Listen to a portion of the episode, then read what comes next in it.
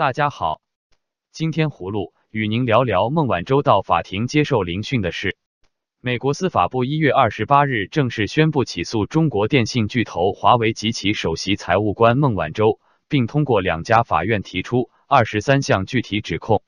华为及孟晚舟被控的主要罪名包括银行及电信欺诈、妨碍司法以及窃取商业机密。加拿大和美国媒体称。美国司法部已经向加拿大发出了引渡孟晚舟的要求。今天，孟晚舟重新到 B.C 省高等法院接受聆讯。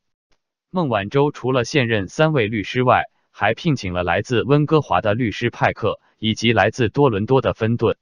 据孟晚舟的律师大卫·马丁陈述，美国政府已正式向加拿大提出引渡请求，并向加拿大提供了案件记录。孟的律师大卫·马丁表示。他们计划在三月六日再次出庭，这表明他正在等待加拿大司法部长的回应，以确定孟晚舟的引渡是否会继续进行。如果加拿大总检察长决定继续引渡，孟的律师将收到一条名为“案件记录”的消息。孟的团队将花时间审查所有材料。法官正式指示孟在三月六日，而不是二月六日重返法庭。二月六日的听证会被取消。葫芦认为孟晚舟被引渡的可能性很大，他将面临美国的司法审判。接着，葫芦与您说说刘鹤副总理赴美进行中美贸易谈判的事。副总理刘鹤在美东时间一月二十八日下午飞抵华盛顿，准备与美方展开关键性贸易谈判。刘鹤率团抵达华盛顿，与美方的关键谈判定于明后天举行。这是中美在今年一月份进行的第二次高层贸易谈判。第一次谈判是美国贸易副代表格里什率团于一月七到八日在北京展开。现在距离习近平与特朗普在阿根廷 G20 期间达成的九十天休战协议的最后期限还有一个月。本次刘鹤出面的高层谈判被认为关涉重大。之前北京方面疑似在知识产权、政府对企业补贴等。涉及结构改革方面的问题与美国谈不拢，传出美方一度取消了中方两名副部长及官员在刘鹤之前的访美计划的消息，但最终两名中国副部长还是成行，显示双方谈判有所进展。美国财长姆努钦对即将展开的中美贸易谈判表示乐观，他预计双方会取得重大进展。据中国官媒新华社今天报道，随同刘鹤访美的代表团成员包括。中国央行行长易纲、国家发改委副主任宁吉喆、副财长廖明，代表团成员还包括中国外交部、工信部、农业部、商务部的副部长。美方则由鹰派贸易代表莱特希泽出面与刘鹤对阵。其他美方主谈成员还有财长姆努钦、商务部长罗斯、总统经济顾问库德洛以及贸易与制造业顾问纳瓦罗。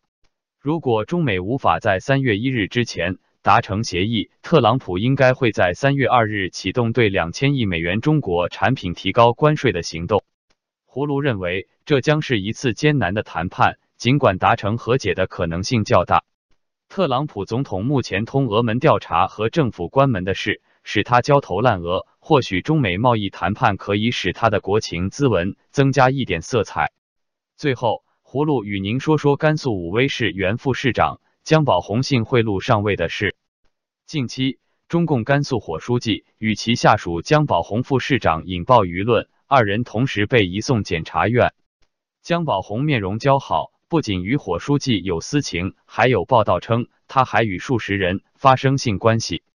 二零一九年一月二十一日，甘肃省检察院发布消息，武威市原副市长姜宝红因涉嫌受贿罪。被定西市检察院逮捕，同时被定西市检察院逮捕的还有姜宝红昔日的上司，中共武威市委原书记火荣贵，其涉嫌受贿罪、挪用公款罪、滥用职权罪，二人亦同日被双开。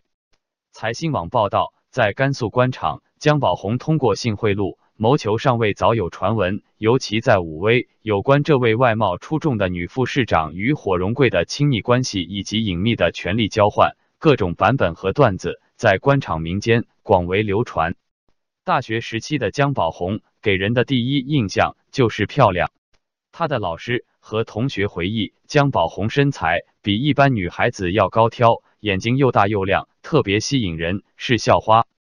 二零一二年一月，姜宝红离开工作十年的省维稳办，远赴古称凉州的武威市任招商局局长、党组书记。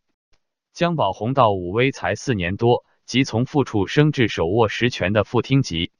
报道还称，四年多里，姜宝红的任职履历几番变化。每一个变化背后都透出精心布局的痕迹与意图，而这一切正是时任武威市委书记火荣贵的手笔。